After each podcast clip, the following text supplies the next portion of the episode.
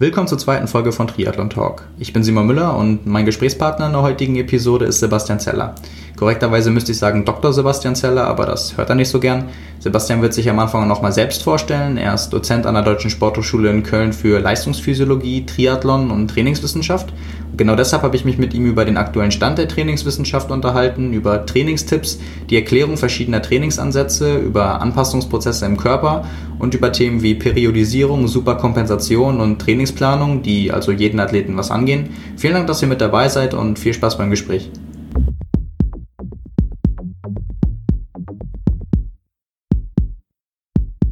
Sebastian, magst du dich vielleicht selbst einmal ganz kurz vorstellen? Ja, äh, ganz kurz. Also, mein Name ist Sebastian Zeller, ich bin noch 32 Jahre alt, ähm, bin Dozent an der Deutschen Sporthochschule für Triathlon, Trainingswissenschaft, Leistungsphysiologie und habe 2011 äh, zusammen mit ein paar Freunden Pro Athletes, das ist eine Trainingsagentur in Köln gegründet. Vielleicht dann, äh, weil du ja durch und durch Wissenschaftler bist, ähm, die, die Einstiegsfrage ähm, für dich, sag ich mal, als in Position eines Trainers. Ähm, jemand kommt zu dir und der Klassiker will schneller werden. Was äh, rätst du der Person zuerst? Oh, das ist aber jetzt eine gute Frage. Ähm, also zuallererst, ähm, also wenn wir zum Beispiel eine Anfrage bekommen, über per Mail oder per Telefon, dann versuchen wir immer, wenn das irgendwie räumlich, äh, logistisch möglich ist, immer erstmal ein persönliches Gespräch ähm, zu vereinbaren, weil ich glaube, das ist einfach nach wie vor wichtig. Ne? Also man betreut Menschen nicht nur irgendwie ähm, ein, ein Objekt, das man durch Zahlen bestimmen kann, wie durch TSS oder Watt oder Pace. Ähm, und das heißt, man muss den Menschen kennenlernen. Ähm, das machen wir.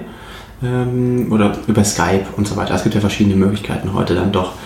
Ähm, und dann schaut man sich eben an, was sind die Ziele äh, der Person, ähm, die das Ganze dann eben ja, angehen möchte. Das kann ja von bis sein. Also wir haben Leute, die sind Profi-Triathleten, wir haben Leute, die sind Anfänger, die möchten vielleicht mal ihren ersten Triathlon machen, aber möchten das sehr gewissenhaft machen. Ähm, genau, ich glaube, manchmal braucht man dafür gar keinen Trainer, aber es ist ja halt mal so und ich finde das ja auch toll, dass Leute sagen, ja, ich möchte keine Fehler machen, ich möchte mich nicht verletzen oder wie auch immer. Und dann haben wir aber hauptsächlich natürlich Leute, die ambitioniert Triathlon machen wollen und einfach sich verbessern wollen. Und dann schauen wir abhängig von gewissen Begleitumständen, also zuallererst einmal Familie, ähm, dann Job, äh, Möglichkeiten im Training, also wann hat zum Beispiel das Schwimmbad offen, wann kann man da sich mhm. mit den Rentnern schlagen ähm, und so weiter. Und äh, genau, dann versuchen wir dort erstmal einen Plan zu erarbeiten. Und äh, mir geht es oder uns geht es als, als Team immer um eine langfristige, ähm, ja, letzten Endes Entwicklung. Weil natürlich kann man in kurzer Zeit sehr viel ähm, erreichen. Das ist nicht bei jedem möglich, aber im Grunde ist das erstmal möglich durch natürlich eine Intensitätssteigerung oder Umfangssteigerung oder sozusagen Erschließen von Free Speed, nennt man das ja, also irgendwie Aerodynamiktest und neues Material. Aber im Grunde geht es ja darum, dass man langfristig ähm, Sport macht und das versuchen wir als allererstes mal. Und wo liegen genau die Unterschiede, wenn man sagt, äh, also im Vergleich, man, man plant oder trainiert kurzfristig und langfristig? Wie muss man sich das vorstellen? Also ich meine, wenn man kurzfristig trainiert, dann versucht man ja in kurzer Zeit alles an Optimierungsmöglichkeiten zu nutzen, was man so zur Verfügung hat.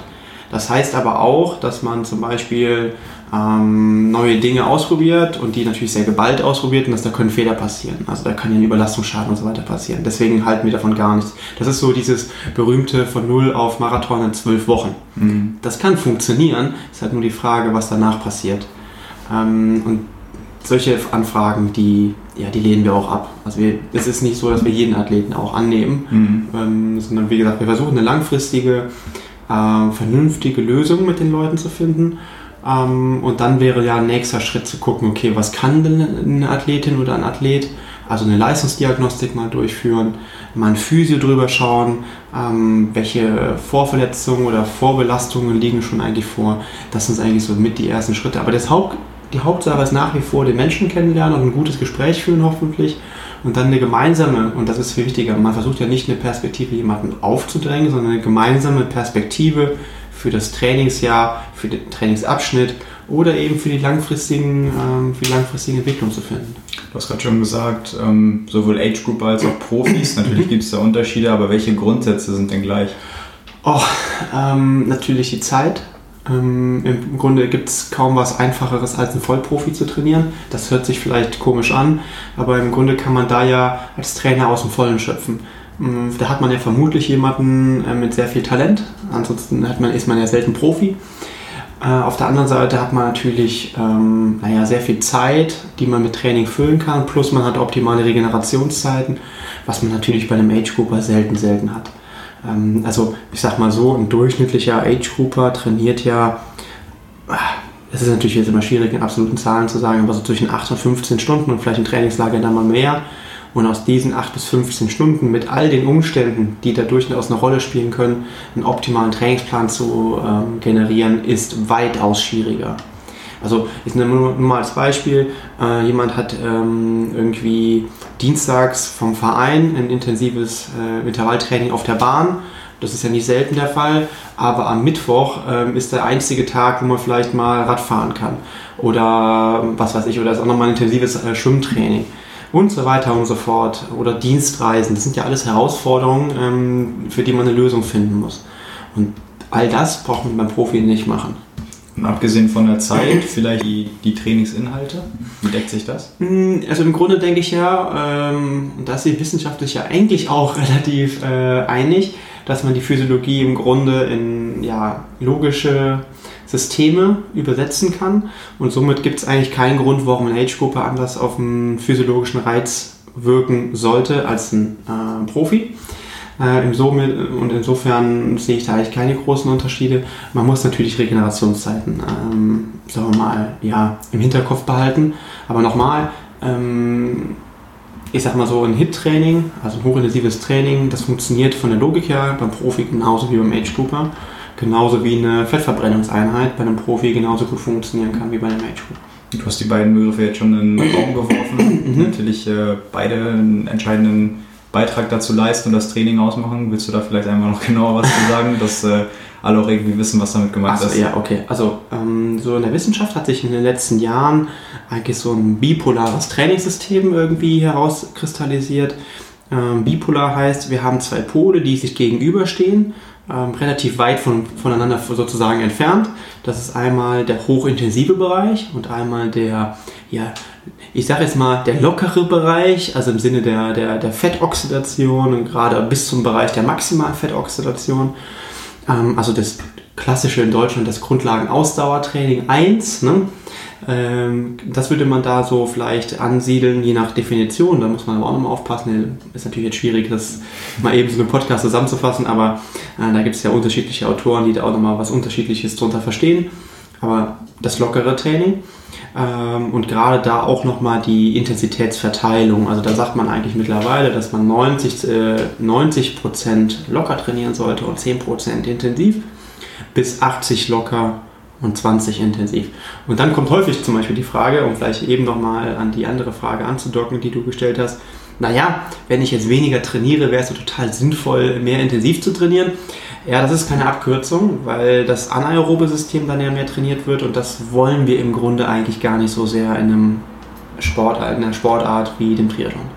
Manchmal wird ja auch gesagt, ähm, Athlet XY, ob jetzt Profi oder Age Group eigentlich völlig egal, spricht besser auf Intensitäten an. Ähm, demnach ja. wäre das ja eigentlich auch ähm, ja, weit hergeholt. Ähm, naja, das ist, ist das weit hergeholt. Es gibt durchaus Athleten, bei denen unterschiedliche Trainingsinhalte ähm, besser funktionieren als bei anderen. Hm. Äh, das ist in der Wissenschaft wird das ja mal unter Responder, Non-Responder äh, quasi zusammengefasst. Ähm, der Punkt ist aber, dass wir da eigentlich in der Sportwissenschaft mittlerweile hinkommen sollten und ich glaube, da sind wir auch auf einem guten Weg zu erkennen, warum denn jemand darauf reagiert oder wie wir jemanden trainieren sollten. Und darauf beruht dann eben eine gute Leistungsdiagnostik. Ähm, also wenn man eben nur einen klassischen Stufentest macht und dann irgendwelche Schwellen davon ableitet, ist das ein bisschen schwieriger. Und da sind wir eigentlich in der Wissenschaft schon viel, viel weiter äh, und können dann erkennen, was bei dem jeweiligen Athleten oder bei der jeweiligen Athletin besser funktionieren kann. Das steckt eigentlich dahinter, warum jemand gut, äh, was hast du gesagt, reagiert äh, oder anspricht oder eben nicht. Jetzt äh, hast du gerade schon gesagt, das klassische Schwellentraining ähm, sollte eigentlich für weite Phasen gemieden werden.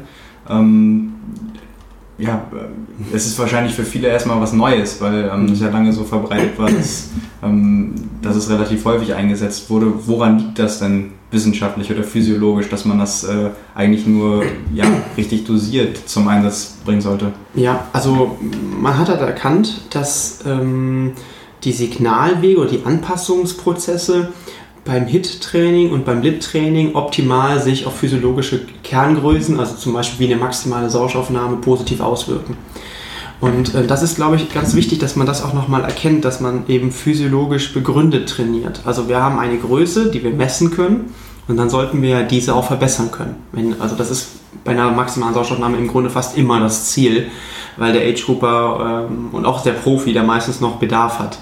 Der Age-Grupper mehr als der Profi. Ähm, so, also zum einen halt diesen physiologischen ähm, Parameter zu sehen und diesen dann zu trainieren. Und das Schwellentraining, ähm, das wirkt sich eben nicht so stark, das hat man eindeutig festgestellt, auf eben diesen physiologischen Parameter aus. Wo es aber Sinn machen kann, das hast du jetzt auch schon in deiner Frage ja angedeutet, ähm, man kann in unterschiedlichen Phasen zum Beispiel in einer unmittelbaren Wett äh, Wettkampfvorbereitung oder in einer Ironman-Vorbereitung, da sprechen wir von acht bis fünf Wochen davor, je nachdem. Das kann auch manchmal nur vier Wochen sein. Das hängt wieder davon ab, je nachdem, welchen Athlet man eben vor sich hat. Ne? Also mhm. wie die Diagnostiken da auch aussehen. Kann man darüber aber die Bewegungsökonomie bzw. den Kohlenhydratstoffwechsel entsprechend trainieren, sodass dieser reduziert wird, der Verbrauch, der Fettstoffwechsel optimiert wird und somit der Kohlenhydratverbrauch beim Wettkampf optimalerweise gering ist und somit dann eben eine höhere Geschwindigkeit oder höhere Leistung über längeren Zeitraum aufrechterhalten werden kann. Du hast gerade schon äh, gesagt, Fettstoffwechseltraining für mhm. viele ähm, ja nicht unbedingt gleichzusetzen, aber ähm, in Verbindung bringt mit nüchtern Training. Ja. Ähm, deine Meinung dazu? Äh, ja, das ist, wird dann ja häufig so mit effizienten Trainingsmethoden und so weiter verglichen und das muss der Age-Grupper ja auf jeden Fall machen. Auf jeden Fall weiß ich nicht, weil auch da muss man natürlich immer abwägen, ähm, man hat sicherlich, darauf komme ich dann gleich noch zu sprechen, positive Anpassungsprozesse oder kann, die können sich darstellen, aber die Frage ist immer, wie hoch ist das Risiko? Also ich weiß nicht, ob ich dann um 5 Uhr im Winter aufstehen sollte und unbedingt einen Frühlauf machen sollte, nur weil mich das vielleicht besser macht. Ähm, weil die Infektanfälligkeit dann ja in der Zeit auch enorm viel höher ist und wir wissen, dass wir dann, wenn wir nüchtern trainiert haben, dieses sogenannte äh, Open, dieser sogenannte Open Window Effekt, ne, also da wo das Immunsystem eben anfälliger ist, ähm, durchaus äh, ähm, ja, etwas äh, drastischer sich darstellt, als wenn man das einfach vernünftig mit Kohlenhydraten nachbereitet oder eben vorbereitet, wie auch immer. Ähm, was man sich natürlich darüber verspricht, ist, dass man so ein Overnight Fasting hat. Also man hat hier vermutlich in der Nacht, wenn man nicht heimlich zum äh, Kühlschrank gegangen ist, äh, keine Nahrung aufgenommen. Und somit ist der Stoffwechsel auch vor allem im Sinne des Insulins das ist ja vielen wahrscheinlich auch ein Begriff. Also um, wenn man Kohlenhydrate erst einmal völlig egal in welcher Form zu sich nimmt, dann steigt der Insulinspiegel und dieser äh, sorgt natürlich dann dazu oder dafür, dass die Fettoxidation oder der Fettstoffwechsel erstmal reduziert wird. Und das wollen wir nicht. Das heißt, wenn man nüchtern trainiert, hat man diesen Einfluss nicht. Wie gesagt, aber man sollte eben da auch darauf achten, dass man dann eben nicht dieses erhöhte Risiko eingeht, oder man muss immer abwägen, ne? also geht man dann nachher in eine größere Menschenmasse oder so auf die Arbeit, wo eh alle mit einer Rotznase rumlaufen, dann ist das vielleicht nicht so sinnvoll. Ähm, das kann man aber am Wochenende vielleicht mal machen. Ähm, dann ist es auch nicht 5 Uhr, sondern vielleicht mal 7 oder 8 Uhr. Man mhm. holt die Brötchen und kommt zur Familie und alles ist gut. Ne? Und dann kann man auch vernünftig frühstücken. Ähm, und das versuchen wir auch mit den Athleten zu entwickeln, weil ich meine, es ist nie sinnvoll, morgens um 5 Uhr irgendwie Sport zu machen und danach 10 Stunden zu arbeiten. Also wer mir das erzählt, der soll das auch selber mal machen. ich glaube, das ist ganz, ganz wichtig. Plus, es gibt dann auch noch so ähm, ja, Studien, die haben gezeigt, wenn man zum Beispiel abends seine Kohlenhydratspeicher durch ein intensives Training ähm, ja, leert, oder ja, leert ist auch mal relativ, aber mhm. zumindest reduziert und danach eben keine Kohlenhydrate zuführt, ist morgens die Fettoxidation auch noch besser. Aber auch da gilt das, was ich eben gesagt habe, bitte immer abwägen, wie hoch ist der Benefit durch sowas und wie hoch ist das Risiko und wann passt das eben am besten in den Trainingsplan. Und ich glaube, das ist eigentlich die Leistung eines Coaches oder eines Trainers, das eben mit dem Athleten gemeinsam zu entwickeln. Ziel des Ganzen wäre ja, wie gesagt, äh, Verbesserung des Fettstoffwechsels. Du hast mhm. auch schon gesagt, ähm, HIT-Training, maximale Sauerstoffaufnahme. Was würdest du sagen, die, die drei ähm, limitierenden Leistungsfaktoren im Triathlon? Welche sind das dann? Ja, also vielleicht nochmal kurz zum Fettstoffwechsel. Im Grunde, wenn wir sagen, man verbessert den Fettstoffwechsel, dann reduziert man vor allen Dingen auch den Kohlenhydratstoffwechsel. Ich glaube, diese Wechselwirkung muss man immer betrachten. Ähm, die drei äh, Größen hast du jetzt gefragt, ne? Ja, Ähm, limitierende Faktoren habe ich es genannt, aber du Ja. weißt wahrscheinlich, was damit gemeint ist. Äh, limitierende Faktoren ähm, sind auf jeden Fall die maximale Sauerstoffaufnahme. Also die muss unglaublich hoch sein. Also wir haben in der Weltspitze Sauerstoffaufnahmen von 85, äh, nicht 35, das, das wäre schade. Äh, oder dann, dann wäre es leicht Weltspitze zu sein. Nein, 85 Milliliter pro Minute pro Kilogramm. Äh, wenn wir so Richtung Tour de France gehen oder so, sehen wir auch teilweise noch höhere äh, Zahlen von Chris Froome und so weiter. Das sind aber absolute Ausnahmen. Ähm, ich habe schon Messungen auch in der Sporthochschule oder auch schon bei uns bei Pro Athletes mit über 80 Milliliter pro Minute pro Kilogramm gesehen. Und für die Werte lege ich auch erstmal die Hand ins Feuer, weil die Werte kalibriert sind, äh, die Geräte kalibriert sind. Dann haben wir die Laktatbildungsrate. Mm, Das ist ja dieser Parameter, den ich eben schon mal so ein bisschen angesprochen habe. Der steht dafür, ähm, wie viel Kohlenhydrate man verstoffwechselt, weil aus Kohlenhydraten wird dann ja Laktat und deswegen messen wir das Laktat dann entsprechend. Ähm, Und das müssen wir eben beim Ironman so gering wie möglich halten. Und viele denken dann ja, ja bei der Sprintdistanz, wo ich viele Antritte vielleicht habe, auch Richtung äh, World Series, also Weltcup geschehen, ähm, dann könnte das ja ein bisschen höher sein. Ähm, auch da gibt es eigentlich Tendenzen, die zeigen, das muss nicht sein. Ne? Also auch da geht es darum, über einen längeren Zeitraum von ja, ungefähr einer Stunde, und das ist ja eine lange Belastung im Sinne der Ausdauer, ähm, so wenig Kohlenhydrate wie möglich zu verstoffwechseln. Ansonsten hat man ja auch schon so häufiger bei den Brown-Lee-Brüdern zum Beispiel gesehen, wie das am Ende aussehen kann.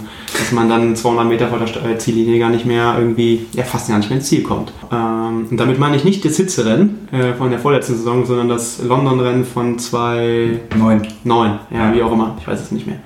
Also die Fälle gibt es ja. Und der letzte Parameter ist auf jeden Fall die Bewegungsökonomie. Die ist auf jeden Fall sehr ähm, bekannt durchs Laufen, also nennt man ja auch Lauf Laufökonomie. Das ist letztlich äh, der Sauerstoffverbrauch bzw. der Energieverbrauch bei einer gewissen Geschwindigkeit. Und da kann man sich ja vorstellen, umso weniger Sauerstoff man bei einer gewissen Geschwindigkeit verbraucht, desto besser kann ich die, oder umso länger kann ich diese Geschwindigkeit aufrechterhalten, beziehungsweise heißt es andersherum, ich kann schneller laufen bei einer, beim gleichen Energieverbrauch oder bei der gleichen Sauerstoffnahme. Bevor ich jetzt zur wichtigen Frage komme, was man in den jeweiligen oder zu den jeweiligen Punkten Ah, ja, ähm, ja. Ja. Oder Beispieleinheiten etc.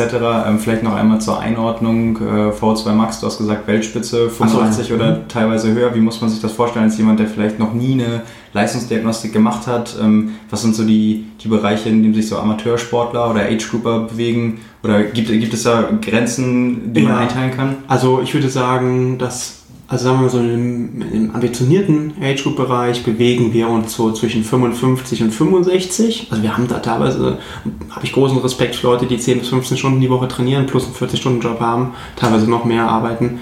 Ähm, die haben teilweise 65er Sauerstoffaufnahmen. Das ist schon enorm. Ne? Also das, das zeigt schon, dass die unglaublich viel trainieren, sich auch gut, gut regenerieren können. Das ist ja auch so eine Sache. Ähm, und dann sagen wir mal so einen Bereich von 12 Stunden bis 14 Stunden, dann haben wir vielleicht Sauerstoffaufnahmen von 45 bis 55. Ähm, vielleicht mal nur so, die Durchschnittssauerstoffaufnahme der deutschen Bevölkerung liegt so zwischen 30 und 35. Mhm. Ne, das zeigt einfach mal so ein bisschen, ähm, jeder, der Triathlon macht und einen Ironman finisht, ist erstmal viel, viel leistungsfähiger, auch aus, aus dieser Sicht des Parameters, als der Durchschnittsbürger. Ne? Ähm, das ist eigentlich ganz, teilweise erschreckend. Ich weiß gar nicht, wie man dann mit die Treppe hochkommt.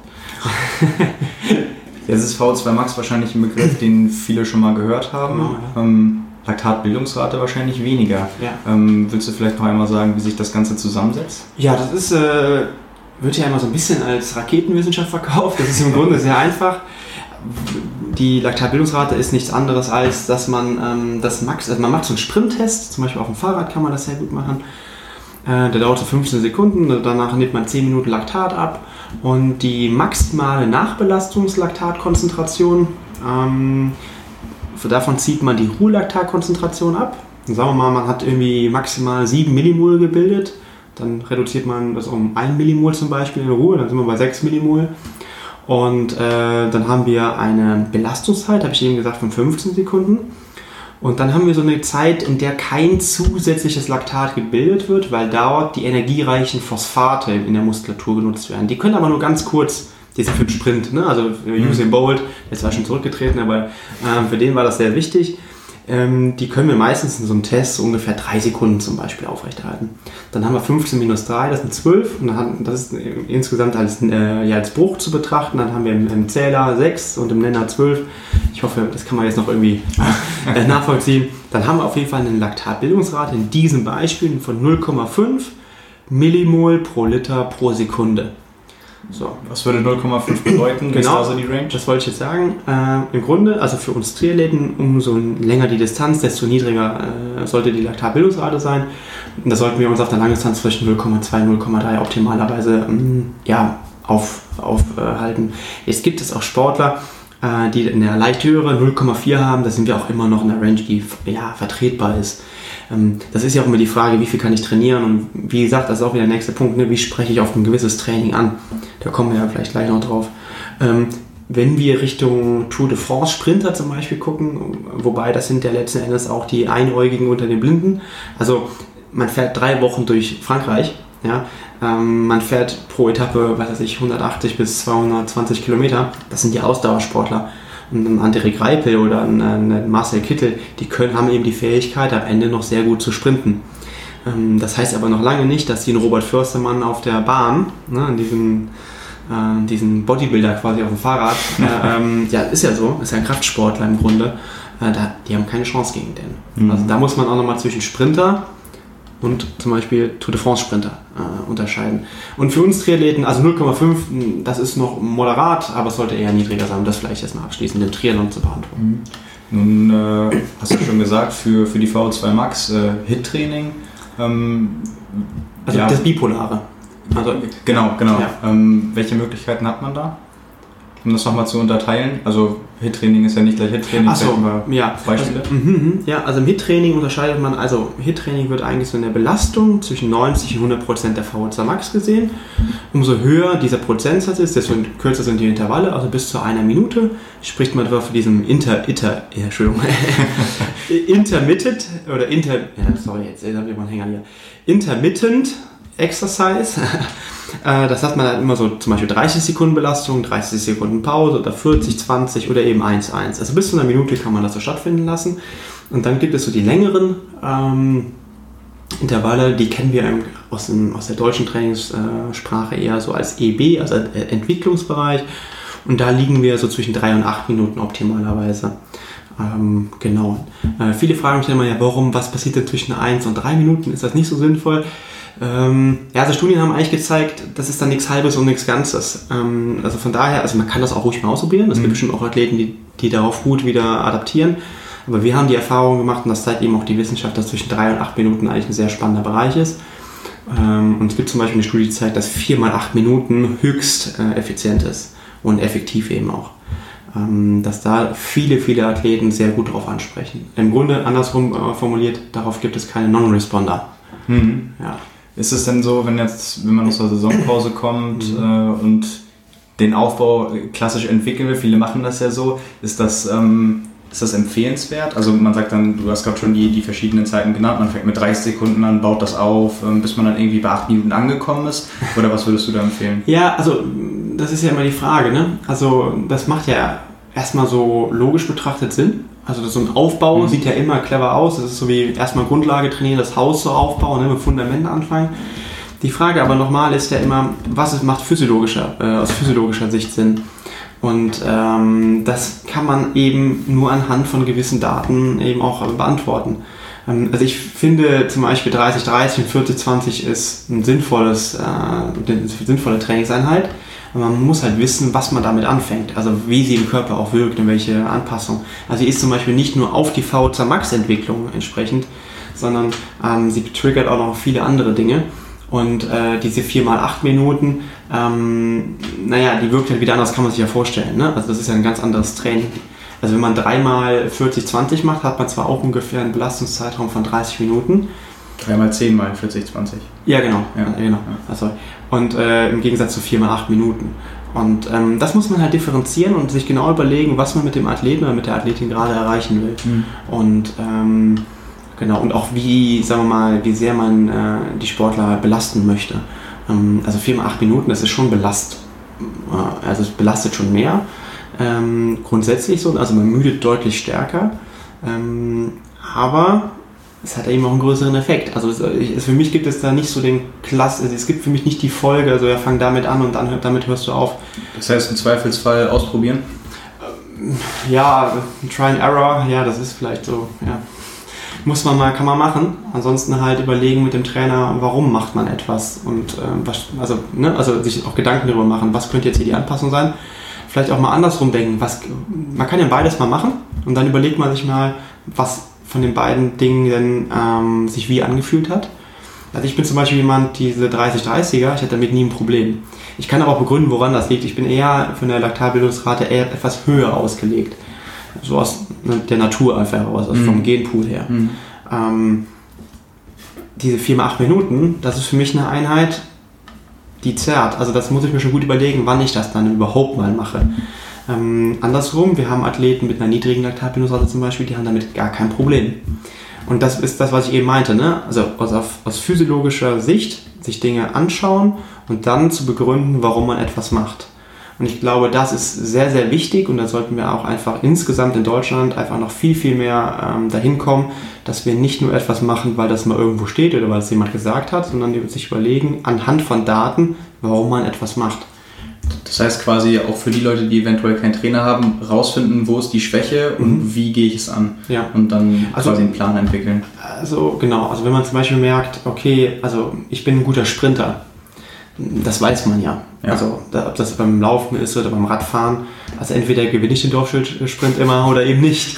ja, das ne, sagt man ja, ich bin der typische Diesel. Ja. Das, das charakterisiert ja schon so ein bisschen, was ich gerade gesagt habe.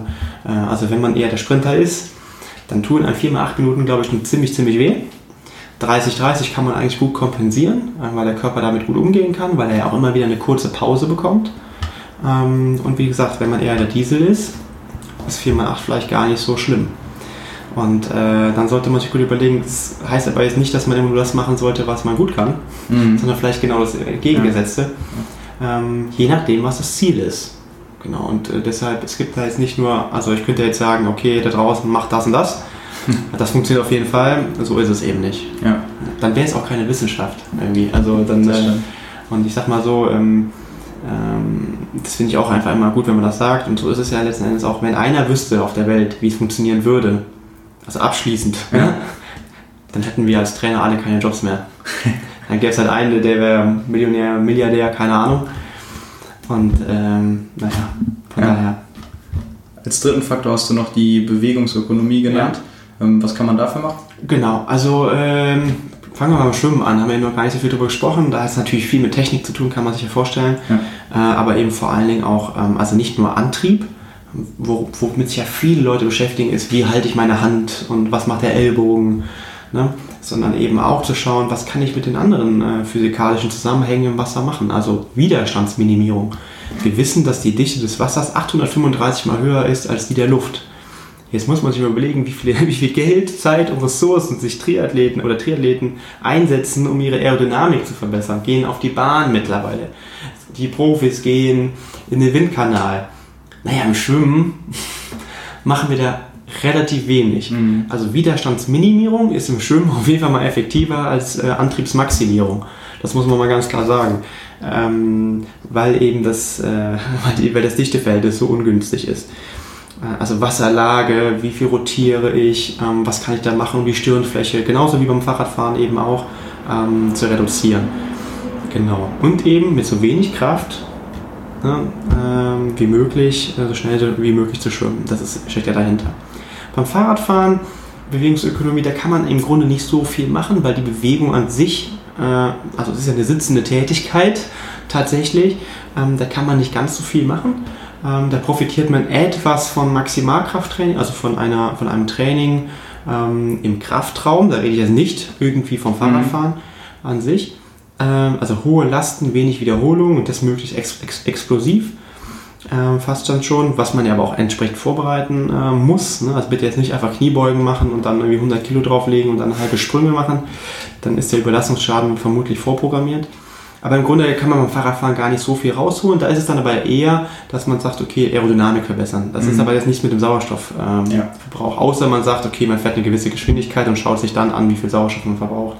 Weil dann würde es ja bei der besseren Aerodynamik geringer sein. Hat aber jetzt erstmal keine physiologische Begründung, sondern eher eine physikalische Begründung. Genau, und beim Laufen, da hat sie den größten Einfluss im Grunde. Ähm, das heißt, wir versuchen ja Bodenkontaktzeiten zu reduzieren. Ähm, ähm, Sehnen und ja, sagen wir mal, Dehnungs-, ähm, Verkürzungszyklen zu nutzen, gerade über die Achillessehne, aber eben auch über die äh, Patellasehne und so weiter, dass wir dort einfach schauen, dass die Sehne optimal mit der Muskulatur zusammenarbeitet, um dann eben mit so wenig Bodenkontaktzeit, Standphasen und so weiter ähm, ja, optimal aus dem Sauerstoffverbrauch, den wir haben, die Bewegung äh, nach vorne zu generieren. Und wie kann man das trainieren? Das sind eben auch, ist auch Maximalkrafttraining, hm. äh, Sprungkrafttraining, Plyometrie, ne? also so Fußgelenksprünge, ähm, ja, Counter-Movement-Jumps, all die Geschichten. Also hauptsächlich alles das, was wir da so im, im, im Sprungbereich haben. Häufig wird Lauf-ABC hinzugezählt. Das würden wir da stark nicht dazu zählen. Weil da haben wir auf dieser ja, äh, biomechanischen Ebene, also im Sinne von Sehnensteifigkeit und sowas, haben wir keine Anpassung. Mhm. Und somit ergibt sich daraus, wenn man jetzt keine groben Schnitzer in der Lauftechnik hat, erstmal keine groben Anpassungen. Ja. Und vielleicht nochmal zurück aufs Schwimmen zu kommen. Du hast mhm. schon gesagt, technische Komponente, äh, Wasserwiderstand reduzieren. Ähm, wenn man da über die technischen Details vielleicht mal spricht, wie genau kann das aussehen? Woran sollte man arbeiten? Also ähm, Widerstandsminimierung heißt ja vor allem erstmal Wasserlage optimieren. Ähm, und da gibt es ja eine Vielzahl an Möglichkeiten im Grunde. Also auf der einen Seite muss man ja sagen, dass die Wasserlage des Körpers von zwei Auftriebsfaktoren bestimmt wird. Das ist zum einen der statische Auftrieb, das kennen wir alle vom äh, Tote Mann. Ähm, also das nennt man übrigens nicht mehr so, das muss man als pädagogisch sinnvoll Seestern nennen. ähm, ich hatte am Anfang gedacht, das muss man jetzt tote Frau auch nennen, wegen Gender-Diskussion, aber es ist halt Seestern. Äh, dass wir das jetzt alle wissen dann demnächst auch also Seestern. Äh, und dann merkt man ja einfach, umso größer die Fläche, die, äh, die dem, Körper, äh, dem Wasser entgegensetzt äh, steht, ähm, desto besser kann man letzten Endes ähm, ja, Auftrieb generieren oder desto weniger geht man unter. Dann hat natürlich auch das Dichteverhältnis noch so ein bisschen, äh, spielt eine Rolle, weil es ist ja schon auffällig, dass gerade bei uns Sportlern die Beine eher absinken als der Oberkörper. Dass die Dichte also im Oberkörper geringer ist als ähm, der Beine und sogar die, ähm, geringer ist als des Wassers bei tiefer Einatmung. Also wir wissen ja, die Dichte des Wassers ist 1 Kilogramm pro Liter und die Dichte des äh, Oberkörpers, also der, des Brustkorbes, sage ich jetzt mal, bei tiefer Einatmung ist 0,96. Ähm, und äh, das heißt, wir können da einfach mehr Auftrieb äh, generieren. So, das ist statisch, aber wir bewegen uns ja im Wasser und da scheint es ja auch noch eine ähm, dynamische Komponente zu geben und das ist der hydrodynamische Auftrieb. Das heißt, umso schneller wir schwimmen, desto höher ist quasi, ja, man nennt das tatsächlich Aufschlagskraft der Wassermoleküle auf dem Körper. Und diese liften einen nach oben, also senkrecht. Ähm, genau, also andersrum kann man auch sagen, umso schneller man schwimmt, desto mehr hydrodynamischen Auftrieb hat man. Das sieht man ja vor allen Dingen bei Sprintern, ne? bei Olympischen Spielen, 50 Meter Sprinter, die liegen unglaublich hoch im Wasser, weil die ja unfassbar schnell schwimmen. Das ist für uns Langdistanzer natürlich schwierig. Aber wir müssen da eben aus dieser Kombination einfach daraus lernen, dass wir entsprechend eine Fläche der Wasser, äh, dem Wasser entgegenstellen müssen. Erstmal, dass wir nicht absinken und gleichzeitig müssen wir diesen Körper, diese Fläche beschleunigen. Und das können wir wiederum entsprechend durch Antrieb und Widerstandsminimierung machen. Trainingstechnisch, was sollte man dafür tun? Ja, also alle Rotationsübungen, also Kraulbein in der Seite ist ganz gut, wobei man da eben darauf achten muss, ähm, das kann man ja relativ schnell gut feststellen, wenn man das komplett um 90 Grad rotiert, dann ist ja die Fläche, die dem Wasser entgegensetzt äh, steht, also nach unten gesehen betrachtet, zum Beckenboden hin geringer, als wenn wir flächig im Wasser liegen. Also auch da kann man schon spielen. Wie sieht es bei 45 Grad aus oder 35? Ähm, genau, und umso schneller man schwimmt, desto unwichtiger wird dieser Faktor. Aber trotzdem, also nur Rotation ist auch nicht immer gut. Ähm, dann solche Übungen, so Klassikerübungen wie Badewanne und diese ganzen Wasserlageübungen ähm, auch ruhig mal ohne Pullboy durchführen. Ne? Es gibt ja so Spezialisten, die haben die dann nochmal zwischen den Beinen, damit ihre Beine nicht absinken.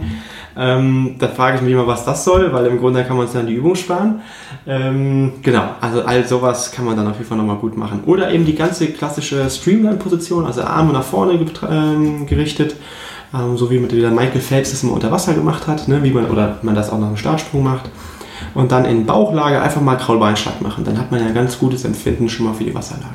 Und was meinst du, wie viel sollten technische Übungen ausmachen in der Schwimmtrainingseinheit? Ja, also wenn wir von diesen Wasserlageübungen und die Bewegung im Wasser betrachtend ausgehen, das sehe ich als Technikübung an. Ich meine jetzt hier nicht hoher Ellbogen, Reißverschluss, Wasserläufer und so weiter, aber diese Drills, da sage ich, das funktioniert eigentlich im Grunde nicht so gut, ist auch überhaupt nicht so wichtig, weil was der Arm über Wasser macht, das sehen wir ja auch in der Weltspitze, scheint gar nicht so wichtig zu sein. Also es gibt ja Weltspitzenschwimmer und Schwimmerinnen, die schwimmen mit einem gestreckten Arm, dann gibt es welche mit einem hohen Ellbogen und so weiter, also über Wasser. Die schwimmen alle relativ schnell. So, ähm, das heißt, da sollte man gar nicht so viel Augenmerk drauf legen, sondern wirklich physikalisch betrachtet Wasserlage betrachten, was kann man da machen und Antriebsmaximierung. Und da würde ich sagen, dass man da am Anfang sehr, sehr viel Wert drauf legt und trotzdem natürlich versucht, ähm, ja, die Konditionierung, so nenne ich das jetzt mal, der oberen Extremität, also der Arme, versucht äh, schon einzuleiten. Aber jetzt nicht einfach nur, ja, ich mache jetzt 10 äh, Technikübungen, also 10 mal 50 Meter oder sowas oder 10 mal 25 Meter und danach geht es direkt zu 20 mal 100 oder so, Klassiker. Ähm, das wäre für mich jetzt am Anfang ein falsches Verhältnis. Schwimmt man schon sehr gut. Ähm, und sage ich mal jetzt, also alles, was schneller als 6 Minuten über 400 Meter ist, dann kann man das Verhältnis sicherlich äh, Richtung Ausdauer schon mal verteilen. Ansonsten ist die Technik wichtiger. Du hast mir bereits schon im Vertrauen erzählt, äh, dass du an der Sporthochschule über 1000 Leute durch den Schwimmkurs gebracht hast. Ja. Ähm, nun ist es natürlich so, gerade im Triathlon ähm, sieht man an den Splits oder auch am Schwimmstil relativ schnell, wer kommt denn vom Schwimmen ja. ähm, und hat dann zum Triathlon gefunden. Die Athleten sind natürlich äh, da, zumindest in der ersten Disziplin, ähm, im Vorteil. Die wichtige Frage ist jetzt, äh, gibt, gibt, es Hoffnung für alle, die äh, später irgendwie zum Triathlon oder dann in dem Fall zum Schwimmen gefunden haben. Also um, um das zu bewerten als jemand, der häufig natürlich auch mit solchen Leuten zu tun ja. hat, äh, wie realistisch ist das, dass man diesen, diesen Sprung oder diese verlorene Zeit in Anführungszeichen noch äh, aufholen kann? Ja, also ich rede in der ersten Stunde immer davon, dass die meisten in diesen Kursen natürlich eher so, also das Schwimmen von diesen Leuten eher mal so aussieht oder von den Studierenden so aus wie aktives Ertrinken. ja? So, das ist natürlich erstmal eine Provokation. Äh, die Studierenden muss man ja motivieren heutzutage, deshalb ist das gar nicht so schlimm. Äh, ansonsten sage ich natürlich, das ist eine Frage äh, dessen, was man investieren will. Auch im Triathlon. Das haben wir eh nicht viel Zeit. Und dann ist ja die Frage, wie viel Zeit verliere ich oder kann ich gewinnen im Schwimmen? Also, ich sag mal so, wenn man natürlich anderthalb Stunden braucht für die 3,8 Kilometer, dann hat man ja unfassbar viel Potenzial. Also, ich sag mal, auf jeden Fall ein High Potential sozusagen. Ich sag mal so, also jemanden unter eine Stunde auf dem Ironman zu bekommen oder eine, unter eine Stunde zehn, ist im Grunde keine Raketenwissenschaft. Das ist eine Frage der Zeit und der Technik. Und ne, also eine Geduldssache. Das ist auch wieder das, was ich am Anfang meinte, dass man das in diesem Perspektivgespräch eben auch versucht, dann ähm, mal anzupeilen. Also was ist realistisch in einem Jahr oder sowas. Oder in drei Monaten als Zwischenziel. Mhm. man kann ja auch Tests im Becken machen und so weiter. Ähm, wie groß ist, ist die Chance? Ähm, es gibt Leute, die konnten am Anfang bei mir in den Kursen nicht 50 Meter schwimmen, Krautschwimmen, mhm. das meine ich jetzt ernst. Ja. Und haben am Ende, eine, es sind unter drei Minuten über 200 Meter geschwommen. So, das sind natürlich, also wir sagen ja immer, dass ist die sportmotorische Elite Deutschlands, weil die ja den berühmten Eignungstest bestanden haben. Ähm, das hängt natürlich davon ab, ne? also wie alt ist man, wann ist man zum Trainer gekommen, wie ist die Vorerfahrung ähm, und so weiter. Also ich kann das nicht so pauschal beantworten, aber ich sehe ein ganz großes Potenzial und ich sehe aber auch häufig, was falsch gemacht wird. Und es ist einfach so, ja, man kommt schon ein bisschen zu spät zum Training, ähm, weil schon Training ist ja häufig im Verein angegliedert. Ähm, dann springt man schnell rein, dann die Technikübung, ja, die macht man halt irgendwie so und dann, keine Ahnung, macht man noch äh, Hundeschwimmen und Achseltippen und ich weiß nicht was, aber es ist mit zehn Mann auf einer Bahn äh, oder mit zehn Leuten auf einer Bahn und dann ist das auch sehr unkonzentriert. Ja, und dann jetzt Hauptsache ballern. So, weil Training muss mhm. ja auch immer hart sein und wehtun, sonst bringt das ja nichts. So, und das sind so die wesentlichen Dinge, wo ich denke, ja, wenn man das mit ein bisschen mehr Ruhe machen würde und sich vielleicht auch mal eine Personal Trainingsstunde nehmen würde oder so mit einem guten Schwimmtrainer, dann kann man da enorm viel rausholen. Äh, viele, viele gute Schwimmer, wenn man mit denen spricht, sagen die dann, ja, oder, oder gerade auch welche, die selbst später angefangen haben, es aber dann geschafft haben, diese, diese Lücke zu schließen, mhm. sagen dann, ja, ich war dann fünf, sechs Mal in der Woche im Wasser und irgendwann hat es Klick gemacht. Ja. Jetzt ist jetzt natürlich die Frage, macht es dann vielleicht mehr Sinn, blockweise zu schwimmen? Also halt wirklich mal, mal zu sagen, ich gehe dann halt auch fünfmal oder sechsmal die Woche ins Wasser, mhm. vernachlässige vielleicht das andere Training, als, als zu sagen, ich mache regelmäßig zwei, dreimal über mehrere Monate? Ähm Naja, ich glaube, dass im Schwimmen schon, äh, ja, also die Kontinuität eine ganz große Rolle spielt. Ja, ich meinte jetzt auch nicht, dass man danach Ja, ja, gar okay. nicht mehr ins Wasser geht. Okay. Ah, ja, also, also von den Leuten, die du eben gemeint hast, die sind wahrscheinlich auch fünfmal, sechsmal die Woche regelmäßig gegangen, äh, weil sich dann eben dieser, ich sag jetzt mal, Klickmoment auch erst ergibt. Hm. Also es ist halt nicht so, dass ich dann jetzt vier Wochen hintereinander äh, fünfmal die Woche schwimmen gehe und dann entwickelt es. Es kann sich entwickeln, Hm. ja, das würde ich auch jedem gönnen. Ähm, die Wahrscheinlichkeit ist aber relativ gering, würde ich sagen. Ähm, also ich sehe eigentlich immer, dass man das mindestens mal drei Monate machen muss, sehr, sehr intensiv. Ähm, aber ich denke halt immer, die Leute könnten sich eigentlich die Zeit nehmen im Winter. Die meisten sind nur nicht bereit, diese Zeit zu investieren. Ist gerade, wo man natürlich auch, wo das Rollentraining total äh, hip ist, ja, ähm, dann will man natürlich dann noch seine Level auf Swift steigern. ähm, ja, man will noch die Winterlaufserie schnell laufen, wo ich denke, ja, also gut, also man muss schon überlegen, ob man den Ironman im, im Sommer schnell macht oder die Winterlaufserie schnell läuft. Ja. Da ist halt irgendwann halt auch eine Diskrepanz. Ähm, also ich sag mal so, von November anzufangen, sich bis Ende Januar äh, da Zeit dafür zu nehmen, das sind ja die drei berühmten drei Monate, die ich jetzt gerade angesprochen habe, Ja. und dann mal mehr als zweimal die Woche zu schwimmen, also drei, vier, vielleicht fünf Mal. Mhm. Oder zum Beispiel, es gibt tolle Trainingslager im Schwimmen über Silvester oder sowas. Ähm, naja, das ist eine Möglichkeit, wo man eine Schwimmanalyse mal bekommt. Mhm. Ähm, die Angebote gibt es ja. Und also man kann sich ja vorstellen, das sind dann zehn Minuten, die man mal eben rausholen kann im Schwimmen, ohne jetzt wirklich ja, viel verloren zu haben im Winter. Ganz im Gegenteil, man hat ja unglaublich viel gewonnen. Also gerade wenn man schon stark Rad fährt oder stark läuft, da auf jeden Fall investieren lohnt sich. Du hast gerade selbst schon gesagt, Bewegungsanalyse oder Schwimm Schwimmanalyse. Mhm. Ähm, zeigst du deinen äh, Studierenden manchmal, wie sie schwimmen, damit sie eine Bewegungsvorstellung bekommen, wie das aussieht? Ja, habe ich. Äh, die haben aber jetzt äh, alle ein tolles Handy äh, und wir haben so Unterwasserfenster, das heißt, die können sich da gegenseitig filmen und die sind immer ganz erschrocken. Ja. Also das ist unfassbar. Jedes Mal, wir machen das einmal im Semester pro Schwimmart, also Kraul und Brust. Und es ist ähm, wirklich verblüffend, wenn ich die Gesichter sehe, wenn sie sich zum ersten Mal selber schwimmen sehen. Ja, es sieht aber ganz komisch aus. Also das, bin ich das wirklich? Und das ist ja ein schöner Abgleich, also des Körpergefühls, der eigenen Wahrnehmung mit dem, was ich wirklich mache. Und ich glaube, das ist ein Riesenprozess. Und wer das nicht macht, ähm, das kann man ja auch mit einem Trainingskollegen oder mit einer Trainingskollegin mal machen. Einfach mal treffen. Man hat ja heute ein Handy, vielleicht auch mit den anderen, mit dem Bademeister kurz drüber sprechen. Das kommt ja sonst auch nicht, teilweise nicht gut, wenn man irgendwelche Videoaufnahmen im Schwimmbad macht. Muss man wirklich aufpassen heutzutage. Ähm, und dann einfach mal aufnehmen. Viele Handys sind ja, äh, oder viele Smartphones, sagt man ja, äh, sind ja wasserdicht. Und dann einfach mal machen. Auf den Effekt wollte ich jetzt nämlich hinaus. Also ich, ich kenne das auch von mir Mhm. als ähm, ja, nicht unbedingt guter Schwimmer oder, oder wie Lionel Sanders sagen würde, angehender Schwimmer. Äh, ich, noch habe ich nicht aufgegeben. Ähm, viele Triathleten stellen das ja fest, wenn sie das Mhm. erste Mal sehen, okay, jetzt, jetzt sehe ich vielleicht mal, was ich falsch mache. Würdest du oder was würdest du empfehlen? In welchen Abständen sollte man sich vielleicht mal filmen und äh, welche Aufnahmen sind da wirklich äh, ja, zielführend? Ja, also grundsätzlich würde ich das, ja, das ist ja immer die Frage, wie oft geht man schwimmen. Aber jetzt gehen wir mal von diesen drei Monaten aus, dann macht es vielleicht schon mal Sinn, sich einmal im Monat zu filmen dann. Mhm. Also wenn man jetzt wirklich also jetzt drei bis fünf Mal die Woche schwimmen geht, weil dann hat man ja auch wirklich, kann man ja auch erwarten, dass man sich verbessert. Und dann, ähm, ja, welche Perspektiven oder so sollte man filmen? Das ist ja die Frage. Also nochmal, wie kann man die Wasserlage gut erkennen? Das ist von der Seite und von vorne, weil das ist die Stirnfläche. Ähm, dann kann man natürlich gucken, ähm, was machen die Arme. Und das kann man dann eben aber auch sehr gut von der Seite sehen und eben auch von vorne. Ist deshalb schon mal erkennt man ja jetzt schon die beiden wichtigsten Perspektiven. Und dann kann man natürlich über Wasser was filmen, aber da habe ich eben auch schon mal gesagt, da sieht man eigentlich im Grunde nicht so viel, beziehungsweise es scheint nicht so wichtig zu sein. Was würdest du sagen als ja durchaus Schwimmexperte? Wie viel macht der Armzug aus? Wie viel der Beinschlag? Ah, das ist ganz unterschiedlich.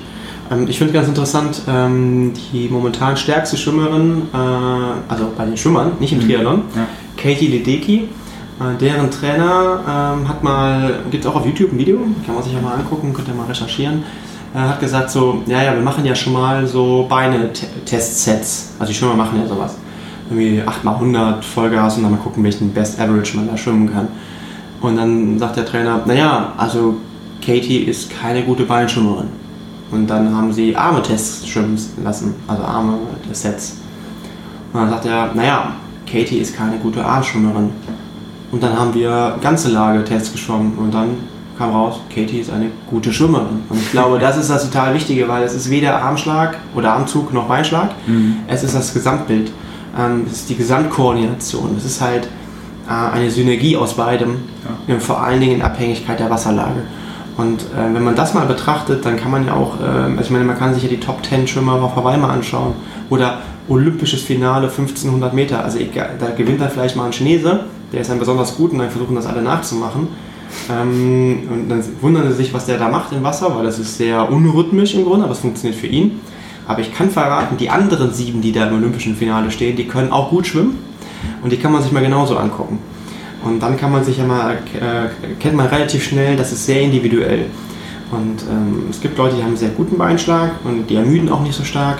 Andersrum, ich habe zum Beispiel, ich kann es von mir behaupten, ähm, ich habe einen guten Armzug. Ähm, also vielleicht mal so das Beispiel, ähm, ein Athlet von mir, Johann Ackermann, ist ja bekannt als guter Schwimmer im Ironman-Business. Mhm. Ähm, kommt ja teilweise vor Alistair Brownlee auf der Mitteldistanz raus. Beinschlag, unschlagbar. In Armesets bin ich schneller als er. Schauen wir uns 400 Meter Bestzeit oder würden wir jetzt 400 Meter gegeneinander schwimmen, hätte ich keine Chance. Auf 800 Meter noch schlimmer.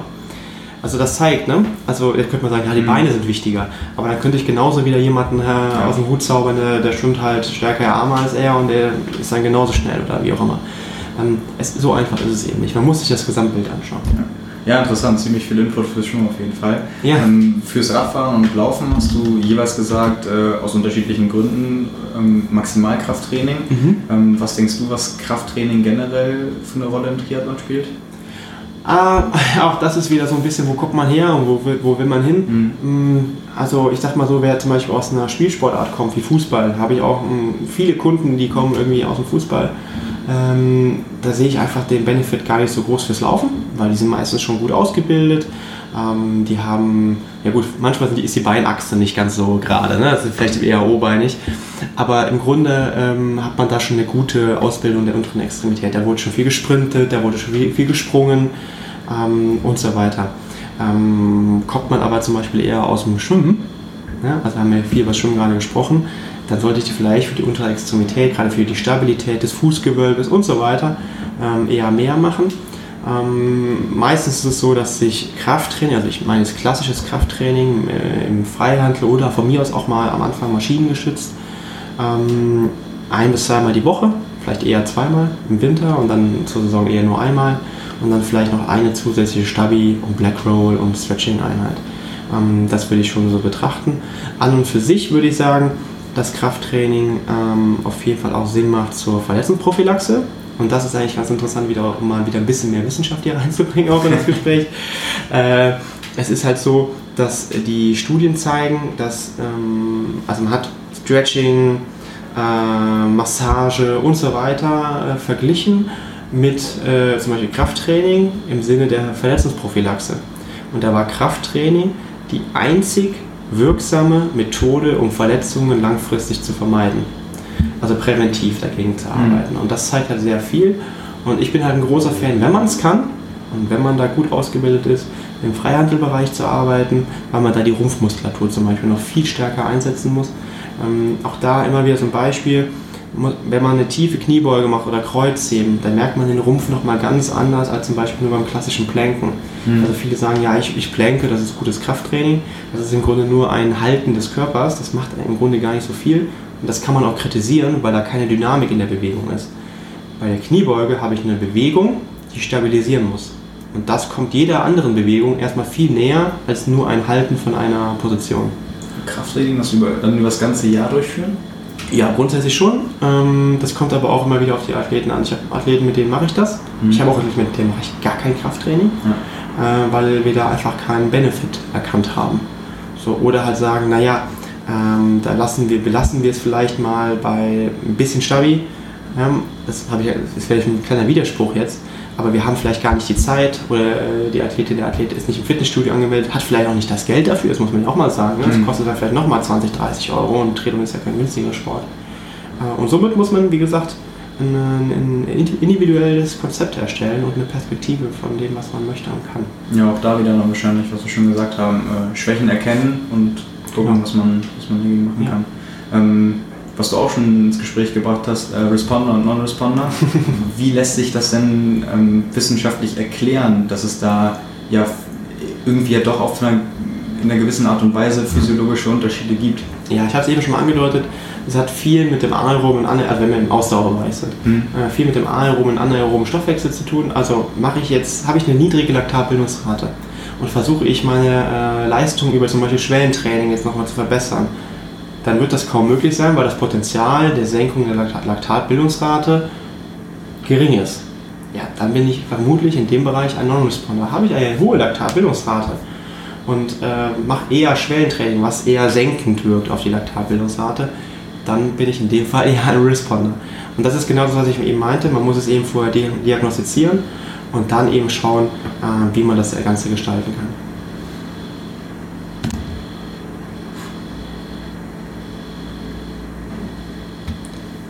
Du hast vorhin schon erwähnt, dass es nicht unbedingt äh, Sinn macht, Trainingseinheiten, da ging es um Hittraining, aufeinander klassisch aufzubauen. Mhm. Ähm, wie sieht das denn im Gesamtkonzept aus, wenn man, wenn man jetzt über Periodis wenn man über Periodisierung spricht? Ja, also Periodisierung ist ein großes, großes Thema in der Sportwissenschaft oder Trainingswissenschaft genauer betrachtet. Und ähm, es ist eigentlich ganz erstaunlich, dass es dafür ziemlich, ziemlich wenig Evidenz gibt. Ähm, also so diese klassische Periodisierung, ne? wir haben einen Saisonhöhepunkt, vielleicht auch einen zweiten, ne? doppelgipfelige Periodisierung wird das immer genannt. Das ist ja eher so beschreibend, ne? also so deskriptiv. Wir, wir zeichnen was und dann nennen wir das irgendwie doppelgipfelig oder eingipfelig. Ähm, das kommt ja aus den 50, 1950er Jahren, muss man eigentlich jetzt schon sagen, äh, aus der ehemaligen UdSSR, also Sowjetunion. Und dort auch eher nochmal aus dem Gewichtheben und auch dort nur eigentlich als Idee, also den progressiven Anstieg einer Belastung und somit eben auch einer Anpassung, basierend auf der Superkompensation.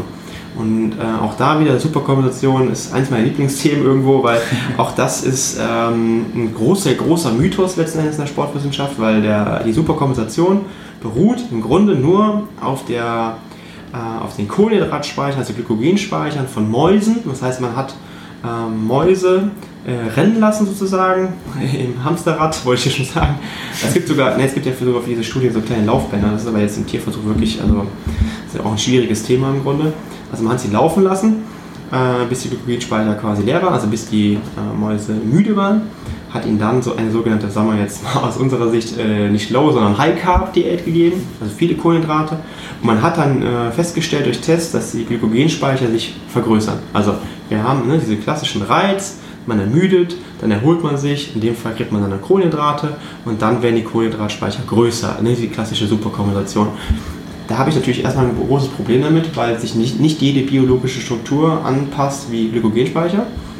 Und ähm, vor allen Dingen konnte mir in meinem Studium schon damals kein Dozent sagen, diese berühmte Kurve, die man dann immer sieht, wann man nennt, wo in dieser Kurve ist. Also mhm. dann wird immer klassisch, klassischerweise gesagt, ja, am höchsten Punkt muss man dann den neuesten Reiz setzen wiederum. Mhm. Ähm, der muss auch äh, trainingswirksam sein. Das ist wieder ein nächster Begriff, eher so philosophisch geprägt in der Sportwissenschaft. Ähm, schwierig. Mittlerweile hat man dann eher dieses Blocktraining ähm, gebildet. Man versucht also sehr spezifische, gleiche oder ähnliche Reize zu setzen, also zum Beispiel im HIT-Training, wo man vier, fünf HIT-Trainingseinheiten pro Woche setzt das ist extrem viel erst einmal, das ist ein großer, großer Reiz.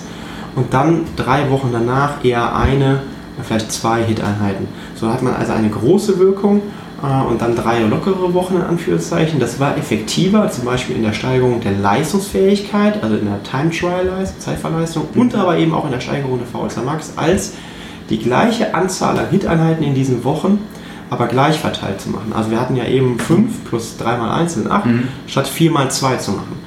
Und das äh, wird eigentlich momentan, gerade in Norwegen, die haben ja momentan auch nicht ganz unerfolgreiche Triathleten, ähm, erforscht. Und ähm, naja, vielleicht auch da nochmal so ein, ich will jetzt nicht einen Seitenhieb sagen, aber man muss schon sagen, dass Norwegen ist ein Land, ähm, das hat so viele Einwohner wie das Bundesland Hessen. Ja, die hatten jetzt in Bermuda auf dem, bei der WTS drei Leute auf dem Podium, ja. ähm, sind natürlich auch in anderen Sportarten, Ausdauersporten extrem erfolgreich und da wird halt viel wissenschaftlicher gearbeitet äh, mit den Athleten, als wir das in Deutschland bisher leider noch machen. Hm. Okay, das, das, ist ein, ja. Ja, ist ein gutes Beispiel, aber ähm, vielleicht nochmal zur Superkompensation. Ähm, dieser Zeitpunkt, den du schon angesprochen mhm. hast, äh, wann, also ist ja eigentlich jedem klar, man weiß, man will einen Trainingsreiz setzen, man will den auch gezielt verarbeiten. Ähm, wie kann man eventuell für sich herausfinden, wann man dann wieder die, die nächsten Reize setzen sollte? Ja, guter Punkt. Äh, wenn ich das so genau wüsste, dann würde ich wahrscheinlich nicht hier sitzen. Äh, das würde ich wahrscheinlich trotzdem machen. Aber ähm, naja, also es gibt ja verschiedene Verfahren, um einen Regenerationszustand zu messen. Ähm, es gibt Ansätze, das über HRV zum Beispiel zu messen. Aber auch da die Frage ist ja, das habe ich ja gerade als Blocktraining angedeutet, naja, muss ich denn erholt sein, um wieder den nächsten Reiz zu setzen? Mhm. Ja, oder muss ich, jetzt mal mit diesem Bild der Superkompensation sein, muss ich an diesem höchsten Punkt sein, um den nächsten Reiz zu setzen? Der Sinn oder dieser logische Schluss erschließt sich momentan eben nicht, wenn man sich das Blocktraining anschaut. Denn da könnte man eigentlich sagen, man ermüdet extrem viel. Also man, man nimmt diese Kurve immer weiter runter. Eigentlich genau das, was im Lehrbuch steht, was man nicht machen sollte. Mhm. Gut, und dann wartet man eben drei Wochen, also was ja relativ lange ist, wo man ja jetzt nicht nur im Bett liegt, sondern trainiert man ja auch nochmal viel. Ja. Ähm, und dann scheint es eben eine, eine Anpassung zu geben. Und ähm, ja, das ist ganz spannend. Also es gibt keine abschließende Aussage darüber. Das ist ganz spannend. Das heißt äh, wahrscheinlich auch sehr abhängig vom Körpergefühl. Vielleicht, ein, ja, vielleicht wichtiger darauf, auf den Körper zu hören. Ähm, je nachdem. Also ja, aber auch da. Also es ist ähm, also das, das Gefühl oder das, wie du meintest, das Körpergefühl gibt mhm. ja auch ähm, immer nur ein gewisses Bild des Körpers wieder. Und vielleicht muss ich ja oder kann ich mich ja noch weiter ermüden, wenn danach die Pause lang genug ist. Also wir reden hier von drei Wochen. Mhm. Das kann ich ja in dem Moment gar nicht abschätzen, wie ich mich dann in drei Wochen fühle. Ähm, es gibt ja ein berühmtes Beispiel von Galen Rupp, äh, der amerikanische Läufer, wo der sagt äh, zu seinem Coach Alberto Salazar, hör mal Coach, ich bin so müde, ich, das, kann, das gibt nichts. Und dann sagt der äh, Trainer, Moment mal gerade, Galen, wir machen hier noch ein Intervall, weil du musst erst in drei Wochen bei der Weltmeisterschaft oder Olympischen Spielen, mhm. da musst du fit sein. Und dann, ich glaube, bei Olympischen Spielen äh, London und dann holt er Silber. Ja. Über, ich glaube, 5000? Nee, 10.000. 10.000, du bist ja besser informiert als ich. äh, über 10.000 Meter. Und ähm, naja, ich, ich, finde, das zeigt es halt. Ne? Und da muss man ja eben auch als Trainer manchmal so das Gefühl äh, haben, vielleicht das Fingerspitzengefühl. Das ist dann auch, das ist wieder das Coaching. Ne? Das dann, da, da hört dann die Trainingswissenschaft etwas auf, das muss ich zugeben, auch wenn ich das schade finde aktuell. Aber da fängt das Fingerspitzengefühl an, um zu sagen, okay, ich kann den Athleten, die Athletin noch etwas fordern. Das ist aber natürlich schwierig, wenn ich den, äh, die Sportler kaum sehe. Ähm, da muss ich, also ich kann teilweise schon aber am, an der Stimme am Telefon hören, wie es der Person geht ja. und wie viel ich ihr dann noch geben kann oder wie weit ich gehen kann. Und das ist, ich glaube, das macht halt auch Erfahrung eines Coaches aus. Es gibt auch ein bekanntes äh, Zitat von Alberto Salazar, wo er sagt, äh, dass du quasi trainieren solltest, bis ich, du den, ich jetzt? Äh, du und alle anderen auch, ähm, bis zu dem Zeitpunkt, wo man quasi fast auseinanderfällt. Ja. Und äh, dann soll man sagen, jetzt ist äh, der richtige Zeitpunkt, also erst jetzt ist der richtige Zeitpunkt, um zu tapern. Und äh, das ist dann die ja, die Variante, wie man die besten Resultate erzielt. Ja, bei äh, mir persönlich wäre es ja nach einem Lauf, aber äh, ja, aber es deutet ja schon so ein bisschen darauf hin, dass man eben einen starken Load akkumuliert. Ne? Und darauf deutet ja auch dieses Blocktraining hin. Mhm. Ähm, bei dir ist es jetzt, was war das jetzt irgendwie auch Richtung Wettkampf dann eigentlich schon, ne? Also, genau. Ja, ja, also Richtung Tapering. Und da muss man natürlich sagen, naja, ich weiß nicht, ob ich so ein hohes Risiko eingehen würde, aber wir sind natürlich da in der Weltspitze unterwegs. Ja. Äh, und da erfordert es natürlich enorm hohen Einsatz. Und da hat man natürlich, einen, sagen wir mal, ist, ist, ist ein ganz schmaler Grad, auf dem man sich da bewegt. Äh, ich meine, olympisches Top-Niveau, ne? Gold, Silber. Ja, ja.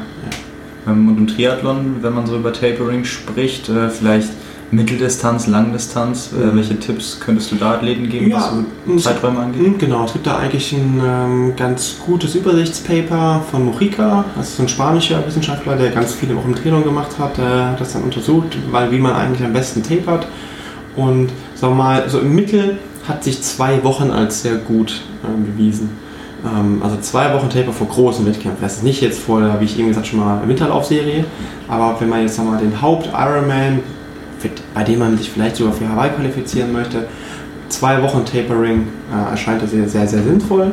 Aber auch da muss man eben gucken, wie äh, reagiert man persönlich oder der Athlet oder die Athletin, die man da vielleicht auch betreut. Also ich habe durchaus Athleten, die brauchen nur eine Woche Und bei zwei Wochen ist es dann eigentlich schon zu viel. Ähm, andersrum habe ich halt Leute, die brauchen fast schon zweieinhalb Wochen. Mhm. Und das hat jetzt erstmal nichts mit dem vorherigen Trainingsumfang oder so zu tun, sondern es ja. hat einfach nur was mit der Anpassung zu tun, äh, die einfach total individuell ist. Und das muss man auch respektieren. Also man kann da nicht so Copy-Paste auch irgendwie machen. Mhm, ja. ähm, und äh, wichtig ist auch einfach, dass man die Intensität natürlich beibehält. Also jetzt nicht nur anfängt, ah ja, jetzt kommt der Wettkampf und jetzt trainiere ich noch locker, damit ich mich erhole, sondern dass man auch immer noch mal im VO2 Max-Bereich trainiert, ähm, vielleicht auch mal noch mal spezifisch Race Pace, wobei ich das beim Ironman gar nicht als so wichtig und sinnvoll erachte. Äh, aber wenn man zum Beispiel sagt, okay, man hat ähm, ja, eine Kurzdistanz zum Beispiel, wo man auf dem Cypher, also Non-Drafting, wo man vielleicht noch mal auf dem Cypherrad äh, an der Schwelle irgendwie trainieren möchte, das kann sicherlich nochmal Sinn machen. Ähm, also das wirklich auch nochmal intensiv bleiben. Also nicht komplett äh, irgendwie da ähm, ja, die, die, Intensität rausnehmen. Ähm, Tapering unterstützt man in der Regel ja auch durch regenerative Maßnahmen. Mhm. Ähm, welche Tipps würdest du da geben? Ja, regenerative Maßnahmen sind ein ganz großes äh, Feld. Ähm, auch da immer differenzieren. Geht es darum, ähm, ja, mich nach einer Trainingseinheit zu regenerieren, um bei der nächsten Trainingseinheit ja, fit am Start zu stehen, dann würde ich sagen, naja, es macht vielleicht wenig Sinn, weil dann nehme ich nämlich auf jeden Fall auch Anpassung von der äh, vorherigen Einheit weg. Äh, und dann habe ich fast, dann gibt es deutliche Studien, die das zeigen, ich will nicht sagen umsonst trainiert, aber mehr oder weniger mir den Effekt des Trainings genommen. Ähm, gehe ich jetzt Richtung Tapering, da kann ich sicherlich wenn ich merke, oh, ich brauche noch ein bisschen Regeneration mit regenerativen Maßnahmen arbeiten, welche das dann sind, da gibt es ja zig, also ob das jetzt Kaltwasser, Immersionsbäder sind oder ähm, ja, Kompression etc. pp. Das sollte man sich sehr gut überlegen. Ich bin eher der Meinung, dass man nicht von Regeneration sprechen sollte, von, sondern von Anpassungsoptimierung. Und Anpassungsoptimierung hängt halt auch stark von der Ernährung zum Beispiel ab. Mhm. Ähm, ich glaube, das ist viel sinnvoller, als immer nur davon Regeneration zu sprechen. Was konkret bei der Ernährung sollte man beachten? Also, dass man, es gibt ja diese drei Rs, hm. äh, Rehydrate, äh, Refuel und Rebuild. Re, ähm, Rehydrate ist klar, ne, Flüssigkeit zu hm. führen, am besten auch noch mit Elektrolyten, die man vermutlich durchs Training verloren hat. Dann eben äh, Kohlenhydrate nach der Belastung, hatten wir eben auch schon mal Immunsystem und so weiter. Der Körper braucht es einfach, weil ansonsten, wenn die Glykogenspeicher sehr, sehr stark entleert sind, braucht man 48 Stunden, die wieder komplett zu füllen. Und damit sollte man im Grunde, wenn das erstmal das Ziel ist, direkt unmittelbar anfangen. Ähm, dann ist auf jeden Fall auch, jetzt, obwohl wir den Begriff vielleicht nicht unbedingt wählen wollen, die Regeneration in Anführungszeichen besser. Also nein, der Körper hat einfach bessere ähm, Möglichkeiten, sich daran anzupassen. Plus Rebuild, wir wissen, dass wir 20 bis 25 Gramm Proteine äh, nach der Belastung brauchen, um eben den, ähm, den Reiz entsprechend zu verarbeiten. Und welche Methoden von denen, weil du es gerade gesagt hast, man muss dann aufpassen, dass man sich quasi den Trainingseffekt nicht kaputt macht. Ja. Bei welchen Methoden kann man da ganz unbesorgt sein? Dass man sagt, hey, das, das setze ich jetzt ein, um mich schneller zu erholen, aber ähm, das ist jetzt nicht, nichts wirklich, was mir quasi ja. an der Anpassung mhm. schadet. Ja, also da müsste man vielleicht mal differenzieren zwischen welcher Struktur man, äh, welche Struktur man erholen möchte. Also ich sag mal, Black Roller Stretching, das schadet jetzt erstmal nicht. Ähm, das gibt, gibt aber gibt einfach so ein bisschen, oder das nimmt vielleicht einfach so ein bisschen den Muskeltonus, also die Muskelspannung und somit kann die Muskulatur wieder besser durchblutet werden, versorgt werden. Das kann sogar die Anpassung optimieren vielleicht. Ähm, was man auf jeden Fall nicht machen sollte, ist alle entzündungshemmenden Prozesse. Ähm, und damit meine ich vor allem eben diese, weil das so häufig schon gemacht wird, diese Eistonne-Geschichte mhm. von Per Mertesacker, äh, da von der WM das berühmte Beispiel, auf gar keinen Fall machen. Da gibt es eigentlich sehr eindeutige Studien, die das zeigen. Ähm, und dann muss man auch aufpassen bei, mit Vitamin. Viele Sportler nehmen ja hochkonzentrierte Vitamin C-Präparate oder so. Das ist ja auch mal schnell in irgendeiner Brausetablette drin. Mhm. Das soll auf jeden Fall auch vermeiden. Ähm, und vor allen Dingen auch sagen wir Richtung Schmerzmittel. Meine, da sollte man eh aufpassen. Ähm, das ist ja auch nicht etwas, was man einfach mal so einnehmen sollte, aber man hat auch gezeigt, dass zum Beispiel Voltaren oder Ibuprofen, all diese Schmerzmittel, ähm, also Diclofenac ist ja in Voltaren drin, ähm, dazu führt, dass die Reizanpassung äh, oder die, äh, ja, die Anpassung des Trainings schlechter ist. Jetzt haben wir über verschiedenste Trainingsmethoden ja. geredet, Regenerationsmethoden. Ähm, ja, ich würde sagen, du hast ja wirklich einen, umfassenden Überblick, was die Trainingswissenschaft jetzt angeht. Mhm. Ähm, vielleicht so als Wissenschaftler dein Ausblick in die Zukunft. Was, was mhm. bringen die nächsten Jahre? Ja, äh, wenn ich das wüsste, ne? Ja, das wäre gut. Aber auch noch Hellseher nebenbei. Ja, Hellseher. Also was wir auch immer merken, ist, dass natürlich Technologie immer einen größeren Einfluss ins Training hält. Das weiß jeder Triathlet vor allem über verschiedene Gadgets, äh, also von Puls, GPS, Leistungsmessung, Schlaftracking. Schlaf großes Thema, kann man auch noch mal komplett äh, eine Folge zu machen. Machen wir heute aber nicht. Ähm, ja, das sind sicherlich Dinge, wobei ich da sage, naja, nur mehr aufzeichnen ist nicht immer nur besser. Man muss auch jemanden haben oder man muss es auch selber erstmal auswerten können. Und vermutlich hat da der Altersklassenathlet mehr Stress als Benefit, habe ich so manchmal das Gefühl zumindest. Ähm, genau, wenn man natürlich im Leistungssport ist und da jemanden hat, der das komplett koordiniert, wunderbar. Äh, wenn der nachher sagt, pass mal auf, wir haben das und das herausgefunden, wenn du das machst, ähm, dann passt du die so an, ja, toll. Dann das ist genau das, wo ich sage, da setzt nämlich Trainingswissenschaft am richtigen Punkt an. Ähm, und das ist, glaube ich, auch mit eigentlich die Hauptsache, die wir nach, äh, nach und nach im äh, Leistungssport immer mehr integrieren sollten. Das sind die, ja, ähm, das, kennt man eigentlich aus der Kriegsberichterstattung, deswegen finde ich, find ich den Begriff nicht toll, aber das sind die Embedded Sports, Sports Scientists. Ähm, also, dass die Sportwissenschaftler wirklich innerhalb des Trainingsprozesses, innerhalb einer Trainingseinheit äh, eingreifen können, was sie sich äh, gewisse physiologische Größen bestimmen können, auch von mir aus Herzfrequenz, Laktat, äh, Kreatinkinase, alle möglichen Geschichten, mhm. ähm, um da einfach ähm, Lernprozesse rauszunehmen. Und äh, ja, ich habe es eben schon mal Technologie, äh, ja schon genannt. Ich glaube, dass künstliche Intelligenz ein ganz, ganz großes Thema sein wird und ähm, naja, vielleicht redest du irgendwann mit einem Computer.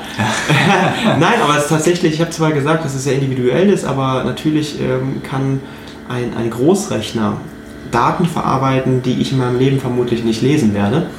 Und äh, wenn ich einfach mal mir anschaue, wie viele Daten große naja, Anbieter von GPS-Pulsuhren hat, also nennen wir mal beim Namen Garmin, Polar, äh, nehmen wir mal große Trainingsplattformen wie Training Peaks, äh, jeder lädt die Sachen ähm, bei Strava hoch.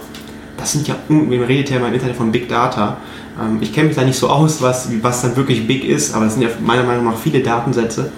Und wenn dann Strava irgendwann erkennt, naja, ich fahre schneller oder ich leiste mehr und ich habe vorher das und das getrainiert, ähm, dann könnt ihr mir nicht nur sagen, was ich trainieren soll, sondern ihr könnt mir sogar sagen, welchen Berg ich wie hochfahren soll, auch in meiner Region, egal wo ich auf der Welt bin. Und das ist sehr mächtig. Und das kann ich als Trainer nicht leisten. Und ähm, das ist etwas, was es auf jeden Fall in der Zukunft äh, kommen wird, glaube ich persönlich. Und ähm, das macht mir manchmal ein bisschen Angst. Nicht, weil ich, äh, mehr, äh, weil ich mir Gedanken um meinen Job mache, aber weil ich ein bisschen Angst habe, dass die Interaktion zwischen Trainer und Athlet, was ich als sehr wertvoll erachte, egal in welchem Bereich, ob das jetzt so als Dienstleistung ist oder in einem Verein auch vor allem, und da sehe ich nämlich einen großen Trend, dass es in Triathlon immer weniger im Verein stattfindet, sondern dass jeder individuell trainiert. Das fände ich sehr schade, weil für mich hat Sport immer auch etwas mit Gemeinschaft zu tun gehabt. So bin ich groß geworden, aber es ist eben so in der Geschichte, es verändern sich halt mhm. Dinge. Und, aber nur aus einer persönlichen Perspektive fände ich das schade und äh, da bin ich sehr gespannt, wie das weitergeht.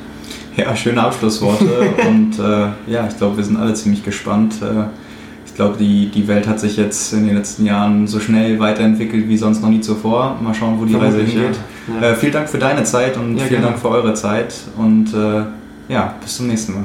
Ciao. Ja, vielen Dank, dass ihr bei Triathlon Talk mit dabei wart. Wenn euch das Format gefallen hat, dann abonniert uns gerne, das würde uns sehr freuen. Und wenn ihr Kommentare habt, Feedback, Fragen oder Ideen, dann schreibt uns einfach bei Facebook, Instagram oder per Mail. Und ansonsten würden wir uns freuen, wenn ihr auch bei der nächsten Ausgabe von Triathlon Talk wieder reinhört.